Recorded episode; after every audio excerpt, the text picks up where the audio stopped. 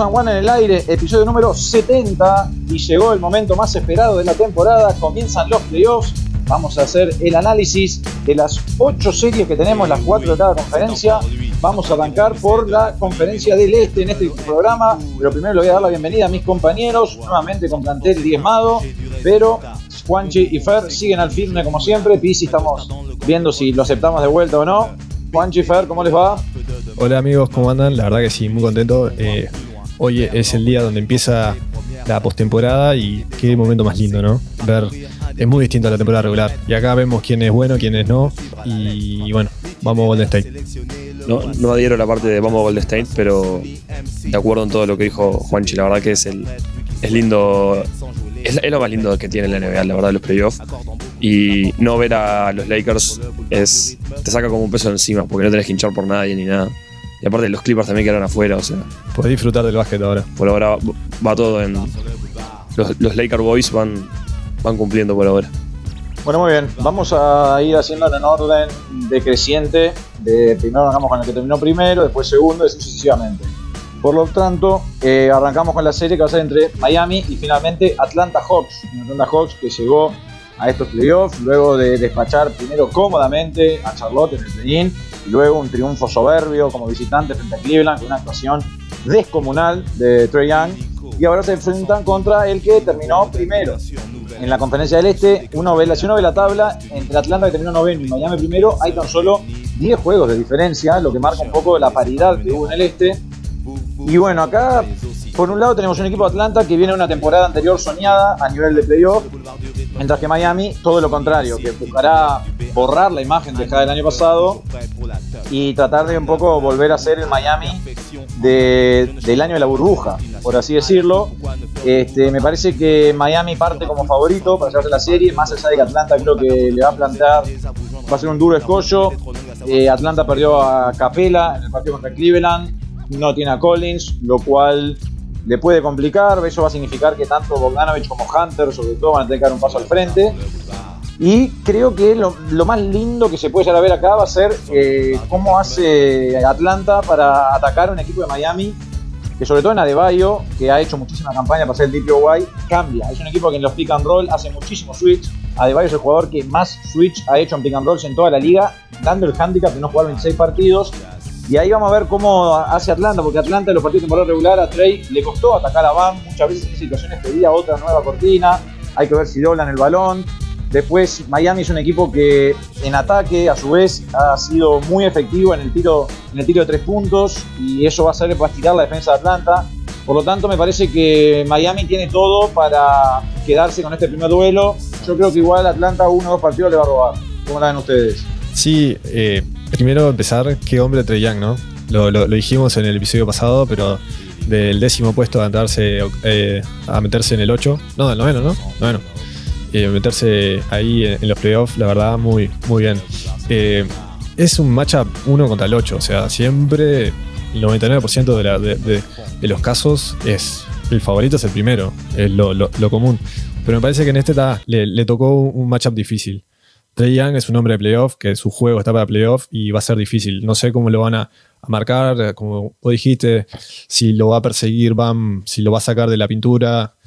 Pero está, en verdad es Trey Young y, tiene que. Bogdan también es un hombre que tiene un juego de playoff. Miami se lo, lo, debería ganar, pero creo que Atlanta le va a dar su, su, su pelea. Yo creo que se lo, se lo, va a terminar llevando Miami, pero un poco lo mismo que dijimos el, el episodio anterior respecto al play-in. Creo que pasa un poco lo mismo. Creo que está en las manos de Trey Young. Eh, o sea, creo que es un jugador que se puede perfectamente él solo robarse uno o dos partidos de la serie y, estirarlo un poco más de lo, de lo, que podría llegar a ser de, de, no estar él. Me parece que tiene la capacidad y lo demostró en los play-in y lo demostró en los, sobre todo en los playoffs pasados, que él solo, por más que no tenga Collins, por más que no tenga Capela, puede hacerte pelota todo el, todo el, todo el equipo y ganarte él solo los partidos. Me parece que se va, se va a terminar llevando, no sé si uno o dos partidos Atlanta, igual a la larga se lo va a llevar Miami por, porque por algo es el, es el uno, pero me parece que Atlanta puede dar ahí un poco la, la sorpresa de llevarse algún partido. Sí, Miami, más allá del personal que tiene, eh, el coaching, que en playoff es muy importante, porque se basa mucho, se ganan partidos según los ajustes que se hagan juego a juego, jugada a jugada, y en eso Spolstra, nuestro Fonseca, eh, nada, es un maestro de eso. Y tienen el personal, tienen cambios. En esta temporada Miami ha usado muchos jugadores porque la verdad que han pasado rachas de donde sus jugadores estrellas están, estuvieron lesionados. Igual así terminaron en el primer puesto con buenas actuaciones de muchachos como, como Truz o Strauss, no sé cómo se dice, Vincent y más jugadores que han, que han colaborado y que, bueno, ahora se van a presentar ahí en postemporada y vamos a ver qué hacen. Pero tiene todo para ganar eh, Miami, debería ganar. Poniendo en números algo de lo que yo decía anteriormente, eh, Miami en la, en la temporada permitió 12.5 puntos por partido del portabalón en situaciones de pick and roll, mientras que Trey Young, siendo el portabalón en situaciones de pick and roll, eh, ha liderado en la liga dos años seguidos. Esta temporada promedió 13.6 puntos. O sea, Trey solo en situaciones de pick donde él tiene la pelota anotó más puntos de lo que Miami permite. Por eso es que me parece que ese, ese matchup, de, sobre todo cuando switché y quede con Bam, va a ser muy interesante. Y después creo que acá nos encontramos con dos equipos que son los dos equipos que juegan más lento en la liga, con un pace menor, pero son muy eficientes en ofensiva. Por ejemplo, Miami lideró la liga en porcentaje de tiro de tres puntos con 38% y a su vez le permitió tan solo 34 a sus rivales, mientras que Atlanta fue el segundo equipo con mejor rating ofensivo y tuvo 7 jugadores que anotaron de promedio 10 o más puntos habiendo jugado en al menos 50 encuentros en la temporada. Sí, eso que, decía el país es importante porque en postemporada los partidos generalmente suelen eh, enlentecerse, son más lentos, son más reñidos, no hay tanto espacio como hay en la temporada regular. Entonces, si están acostumbrados a jugar así, creo que es una ventaja. Eh, también me parece que la pérdida de Capela creo que es un poco una bendición escondida porque para mí Okongu ya en la postemporada le, le, ha hecho, le había peleado los minutos y creo que, que puede estar para una buena serie. Sí, Miami ahí la verdad que ligó por duplicado, podría decirse, porque Miami no es un equipo que sea muy grande, que digamos, porque Bam no es un 5 muy, muy grande, sí recontra atlético, pero no muy grande. Y primero zafaron de Cleveland, que es un equipo que te juega enorme, con Markan de 3, Mobley. Y ahora, por si fuera poco, esta lesión de Capela, sumado a lo de Collins, que ya, que ya venía, venía sin jugar. Y otra cosa que leí hoy, que no estaba al tanto, es que Trey Young este año lideró la liga en puntos y asistencias en cuanto a totales y se convirtió en el segundo jugador en la historia en liderar la liga en esos dos rubros en la misma temporada. No, eso lo, había leído, lo de Trey, pero creo que lo que hablan ustedes de, de Capela puede terminar siendo un poco como un arma de. como un doble filo. O sea, estoy un poco de acuerdo con Juanchi que Okongu, ¿cómo se llama Okongu? Es que se llama, ¿no? Onyeka o algo así. Onyeka o Okongu. Onyeka o Kongu. Ese. Creo que ha, ha, tenido buenos minutos en, la temporada regular y creo que no se extrañaría tanto a Capela. Aparte de Capela es como a veces es como medio lento y toco. Creo que la falta de Collins sí le va a hacer falta a Atlanta. Pero como dice Ale también, creo que eso le vino un poco bien a, le vino un poco bien a Miami por el tema del tamaño. Pueden cambiar más con BAM y no sufrir tanto adentro y, les va a facilitar capaz un poco la, tarea. Eh, y me parece que el que va a tener que aparecer en Atlanta es Galinari a full. Galinari, como, como mostró un poco en el play-in, va a tener que ponerse un poco el equipo, sobre todo por un tema de, tamaño. Creo que de, los jugadores de Atlanta, de los que va a ser un poco más, más grande, va a tener que estar batallando bastante y me parece que se tiene que poner un poco eh, la, camiseta de, protagonista. Bueno, momento de pronosticar ah, para cerrar esta serie. Yo voy con Miami en 6. Igual. Yo voy con Miami en 7. Eh, mi amigo Trey Young, no es amigo, eh, es un hombre disruptor y te rompe toda defensa, pero está, solo. ¿Pisi mandó pronósticos? ¿Alguno le llegó? Eh, bueno, sí, había puesto creo que 4-2 o 4-3, si considero el que mandó en el otro grupo. Mandó... ¿También Miami? Sí. Muy bien. Bueno, momento de Boston Celtics contra Brooklyn Nets. Segundo año que se da este matchup en primera ronda, como 2-7. Solo que para esta temporada se invirtieron los roles. Eh, tenemos por un lado a Boston, que es quizás el equipo con mejor actualidad. Boston que cerró la temporada con un récord de 26-6 en los últimos 32 partidos. Primero en eficiencia ofensiva y defensiva, superando a sus rivales por 14.6 puntos casi en posiciones. Una locura.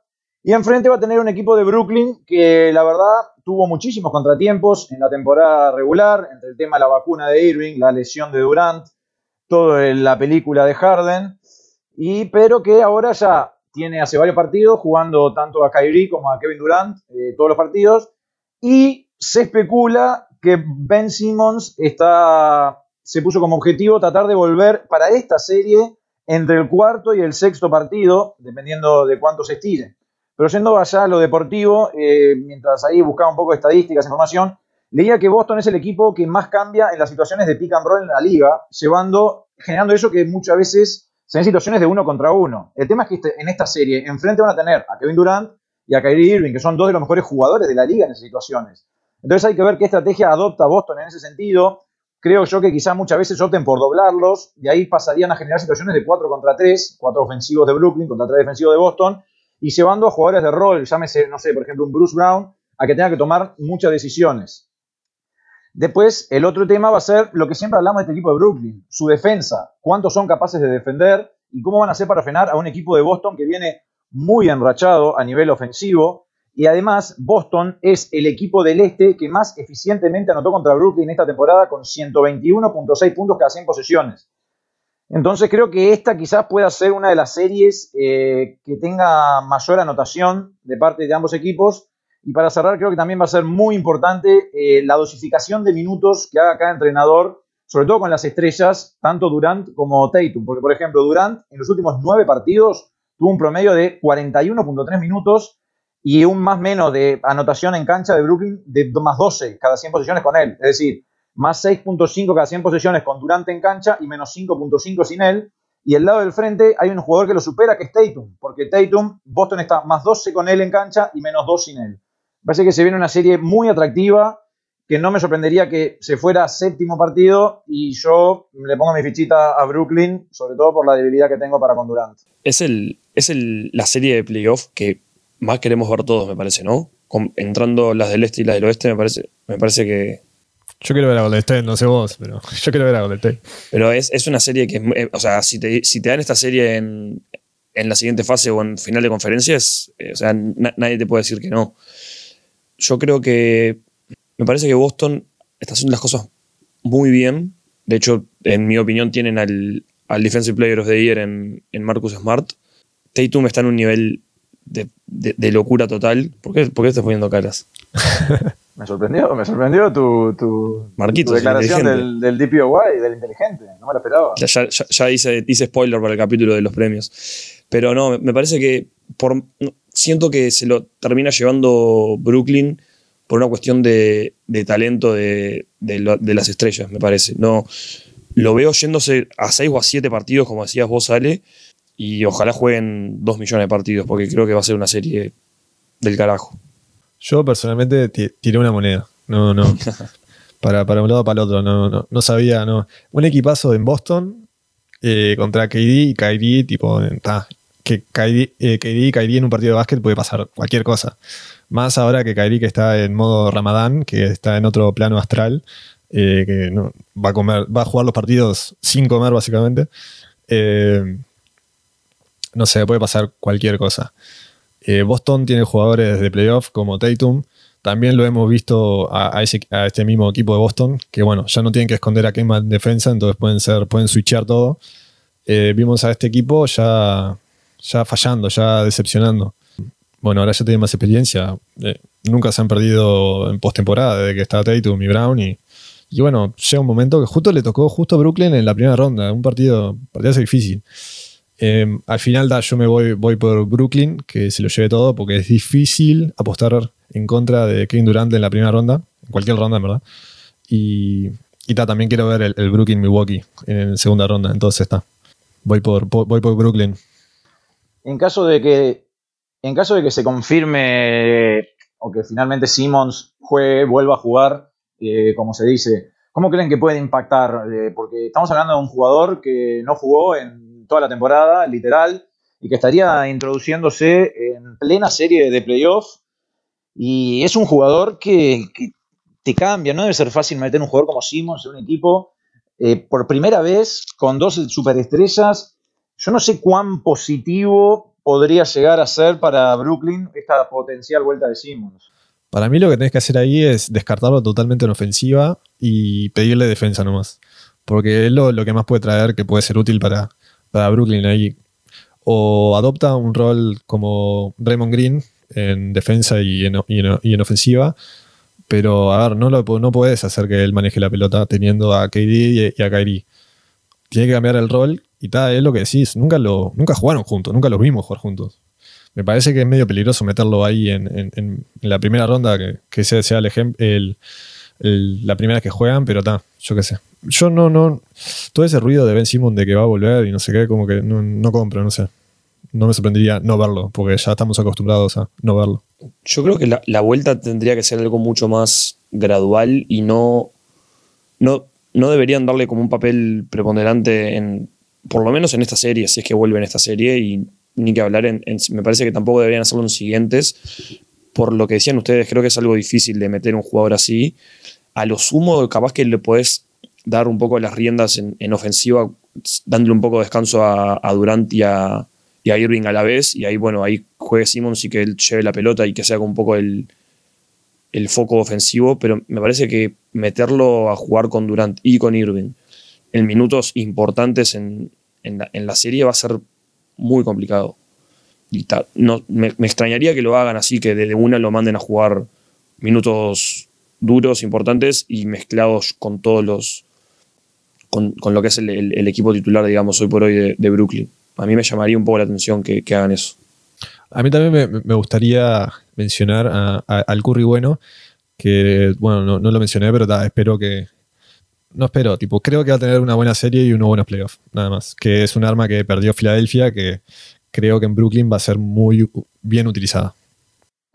Bueno, ahora momento de hablar de Milwaukee y de Chicago, eh, que quizás sea la serie que se presenta como la más despareja, sobre todo por lo que ha sido el cierre de temporada regular de Chicago y por lo que ya hemos hablado muchas veces de lo que ha sido el récord de Chicago contra los equipos de arriba en la temporada regular.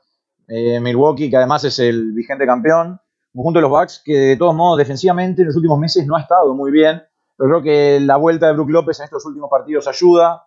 Todos sabemos lo que es capaz de hacer Giannis en defensa, incluso quizás sea el mejor defensa afuera de la bola. Es decir, a la hora de presentar ayudas, Giannis debe ser seguramente el mejor de la liga, pero también, ¿no? La clave a nivel defensivo para Milwaukee es Holiday. Holiday es un jugador que te puede marcar eh, del 1 al 5, puede marcar a cualquier jugador del plantel de Chicago, y ahí quizás puede estar un poco, marcar el tono, el tono de la serie. Me parece que acá se da un, con un conjunto de Chicago que va a depender mucho de lo que pueda hacer de Rosen, un de Rosen que en temporada regular contra Miami, contra Milwaukee, perdón, eh, anotó más de lo que fue su promedio, pero tuvo menor bajos porcentaje de acierto, tomó más tiros por partido también. Este, como decía, creo que acá se van a enfrentar dos, estilos opuestos de juego, por así decirlo de alguna manera. ¿Por qué? Porque Milwaukee es el sexto equipo con mayor porcentaje de tiros de cancha, que son triples, y es el quinto mejor porcentaje en tiro de tres puntos. Solo Dallas tomó más tiros de afuera de la pintura que Milwaukee, mientras que Chicago es el equipo con menos porcentaje de tiros tomados, que son triples, y el segundo equipo que menos triples le permite a su rival. Entonces acá creo que va a haber una batalla de estilos que quien logre imponer el suyo seguramente tenga más chance de quedarse con la serie. Me parece que va a prevalecer Milwaukee porque tiene muchísimas más armas y se va a terminar llevando la serie. No creo que con barrida, me parece que el talento individual tanto de Rosen como de Lavine le puede, le puede dar un partidito a Chicago, pero me parece que Milwaukee se la lleva sin ningún tipo de problema.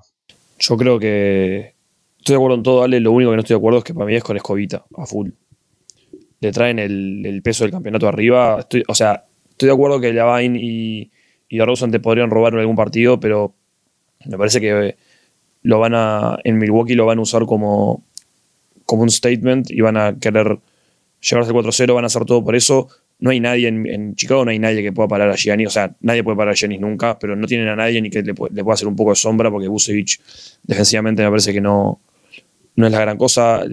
las bajas de, creo que la baja de, de Alonso le hizo mucho daño al equipo que hace ya tiempo que no está jugando. Me parece que le terminó haciendo mucho daño al, equipo, sobre todo defensivamente. Vos podías armar de ahí como un equipo con, con Lonzo, Caruso y Patrick Williams y algo defensivamente poder tener un buen rendimiento que Lavine y de Rosen jugando en, en la, agarrando en la base no lo van a tener.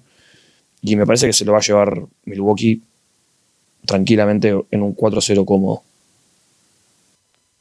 qué lástima que justo en este episodio no está Pino, que me, copaba eh, escucharlo hablar a ver qué decía de Gianni, de Middleton, de Batman, de Robin y todo ese, ese monólogo que hace. Eh, este, mirando, o sea, no, no tuve que estudiar la serie para, para decir Milwaukee barridita, barrida completa. Nada, justo le tocó a Chicago el que creo que es para mí el mejor equipo del este o el que tiene más chance de salir de- del este. El último campeón, el que tiene al Finals MVP, que tiene a, un MVP en Giannis y que tiene todo para. Es la, máquina más aceitada que, tiene, que hay en, el, este y van con todo. Y mira, vas a Milwaukee en los primeros partidos, vas a ganar alguno, siendo Chicago, y en pedo. Todo bien con, con Demar y, y con Demar y con La- Lavin, Lavine, que ta, me interesa mucho ver cómo va a hacer él eh, Zach La- La- Lavine en, en playoff, porque nunca lo vimos. Pero no, está Milwaukee 4-0. ¿Es el pr- primer partido de playoff de Lavin? Supongo que sí, porque eh, en Minnesota antes. El otro día yo hablando, hablando con Santi, me acuerdo que nosotros hablamos en el capítulo anterior, y me dijo que Kat ya había jugado playoff, Con Jimmy Butler. que fue la temporada que estuvo Jimmy Butler en Minnesota. Entonces, ah, Ta, por pero- transitiva calculo que aplica para No, la. Lavine lo, lo cambi- Ah. lo cambiaron, lo cambiaron por Butler o Lavine. Así que Ah, es verdad. primeros partidos de playoff que son entonces para Lavine, mirá. Puede ser, sí, entonces. por eso, ver, ver su, su juego que tiene, tiene habilidades como para ser de esas personas que florecen en playoff. Vamos a verlo a ver cómo, cómo rinde. Bueno, pues. ta, nada, iba a hacer un comentario de Kat, pero es para, para la siguiente conferencia.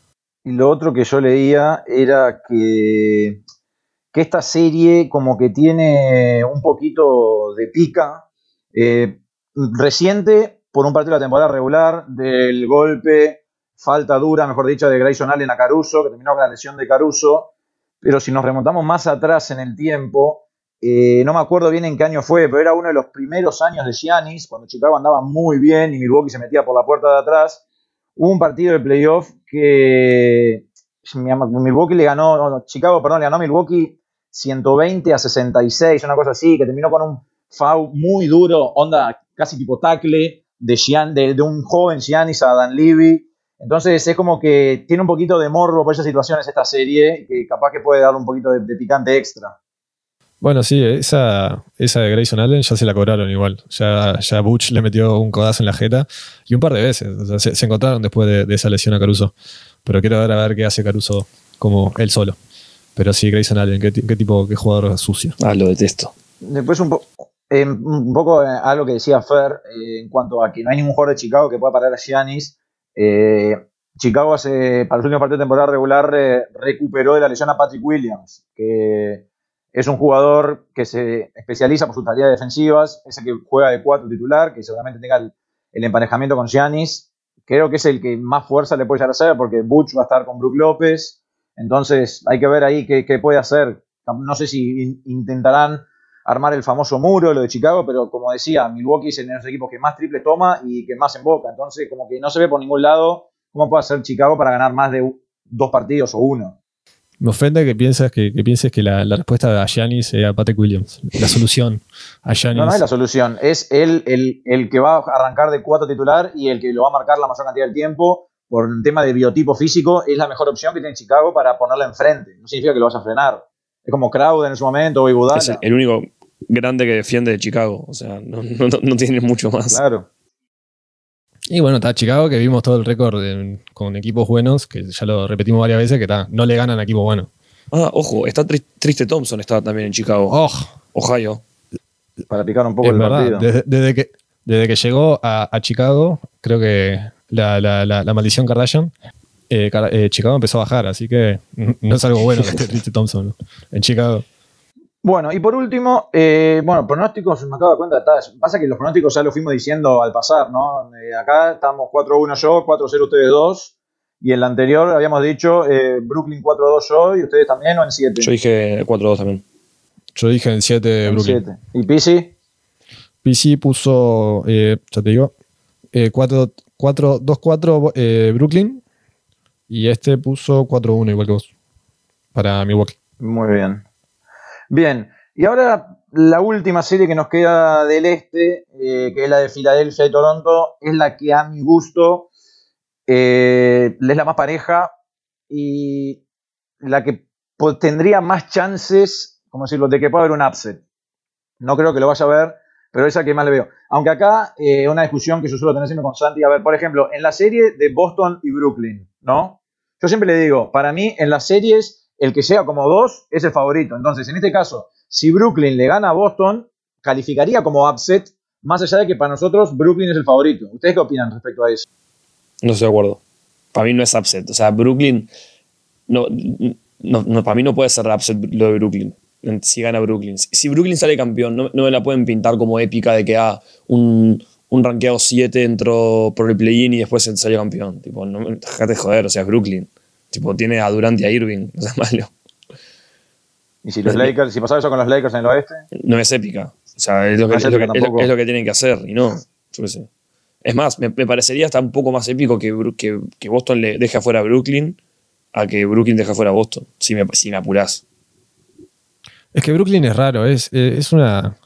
Tiene dos armas nucleares, nada más, porque no, no es un equipazo, ¿no? no es que es un equipado, un equipo armado tipo que, que digas, está, tiene tremendo sistema, tiene cosas, no, tiene a Kevin Durant y a Kyrie y a flacos que cada tanto juegan bien. Eh, entonces, no, pero también estoy de acuerdo que no es un upset, no es un 7 común. Es, es, Brooklyn. Bueno, entonces Toronto me parece que es el que tiene más chances de poder meter el bizcochazo. Ya adelanto que para mí no va a pasar y ya les voy diciendo que para mí se la lleva Filadelfia en 7, pero bueno, me parece que va a ser una serie muy linda de ver, sobre todo desde lo estratégico.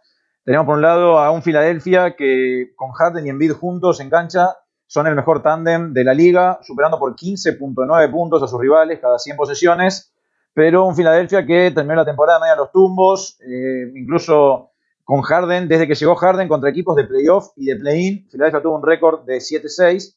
Y en la vereda enfrente tenemos un Toronto que se podría decir que va por un camino similar al de Boston, en el sentido de que terminó la temporada regular de una manera excelente, con un récord de 34-17 en 2022 y 7-2 contra el top 4 del este.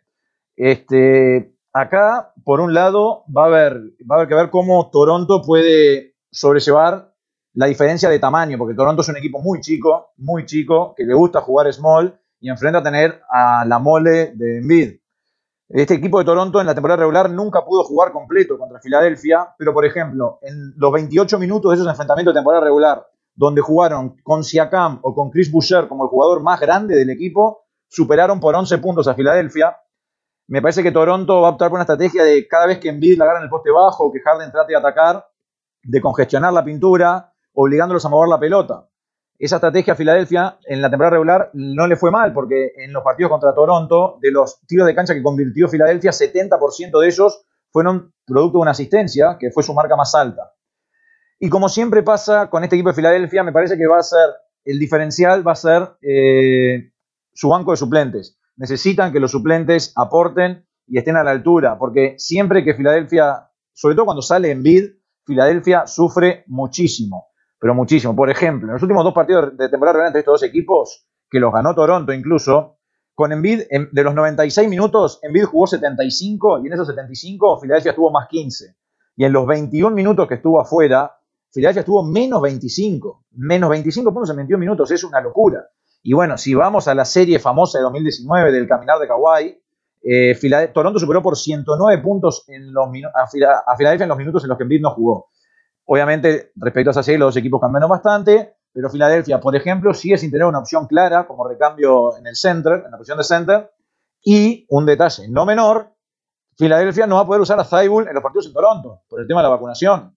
Entonces, me parece que esta es una serie que va a tener mucho, como decía al principio, mucho de estrategia y hay que ver cómo Toronto, por un lado, sobrelleva la diferencia de físico y por otro, cómo Filadelfia juega cuando no esté en vida en cancha y también con qué Harden nos vamos a encontrar, porque este tipo es, una ruleta.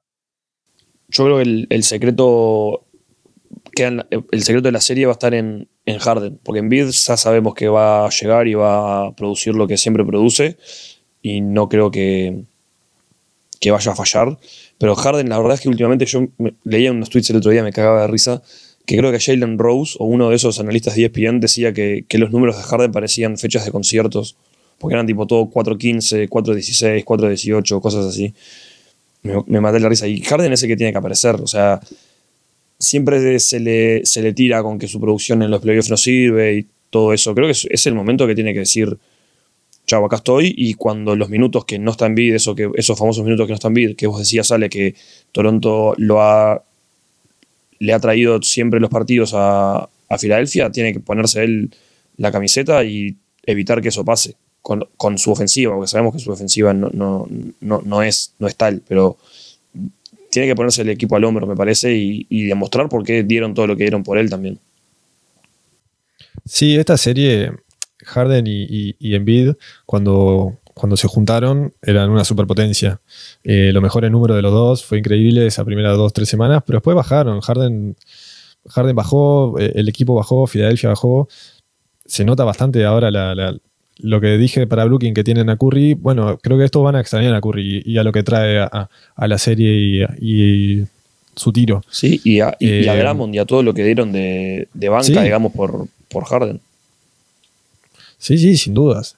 Y creo que una cosa que va a marcar bastante esta, esta serie es cómo va a ser el silbato de los jueces. Porque dos top 3 en, en, de libres, como son Embiid y Harden, cuando en verdad usualmente en, en, en playoff eh, los jueces dejan jugar un poco más, dejan, no cobran tanto, pero ta, no, sabes, capaz que justo en esta serie cobran un montón.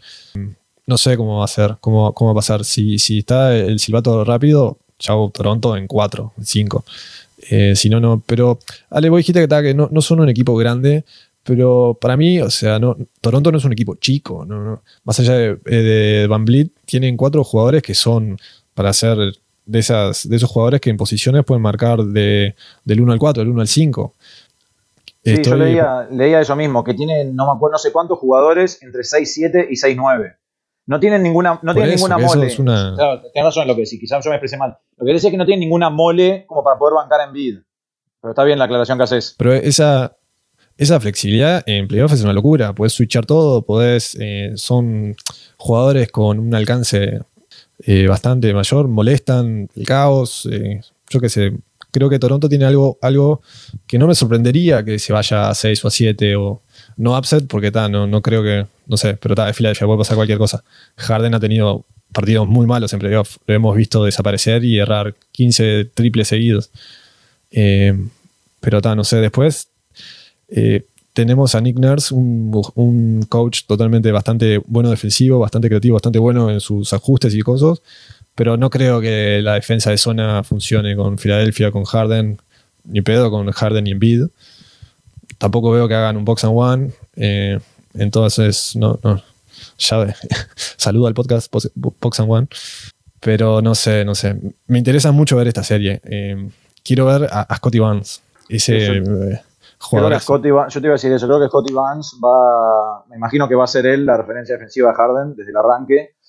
Eh, pero después, no sé, la, marcar, en la NBA ahora últimamente se ha puesto un poquito más de moda la zona, pero no sé si no, no va bien la zona porque te puede ayudar a congestionar cuando reciba la pelota en vida adentro, puedes tener un poco más, teniendo siempre quizás un poco más de referencia con Harden, eh, porque de Filadelfia, más allá de eso, no tiene un, un, triplero, un asesino, digamos, porque todavía Harden te puede meter con triple, pero no es su especialidad.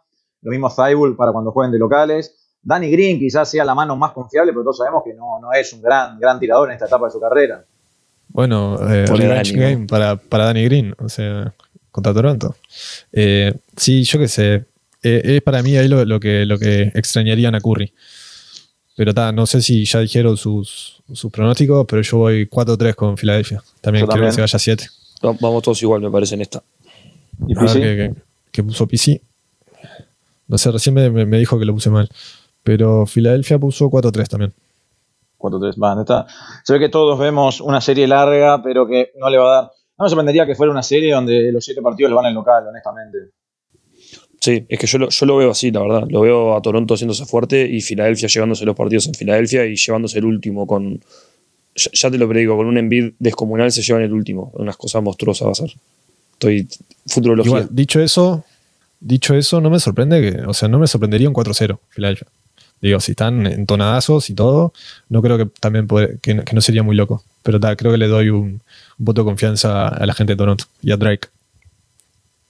Bueno, de esta manera llegamos al final de este episodio número 70, parte A, podría decirse, de, de Box and One, donde analizamos los, los playoffs de la conferencia del Este.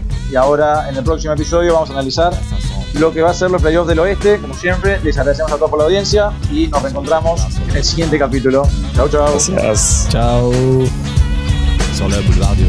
Funky.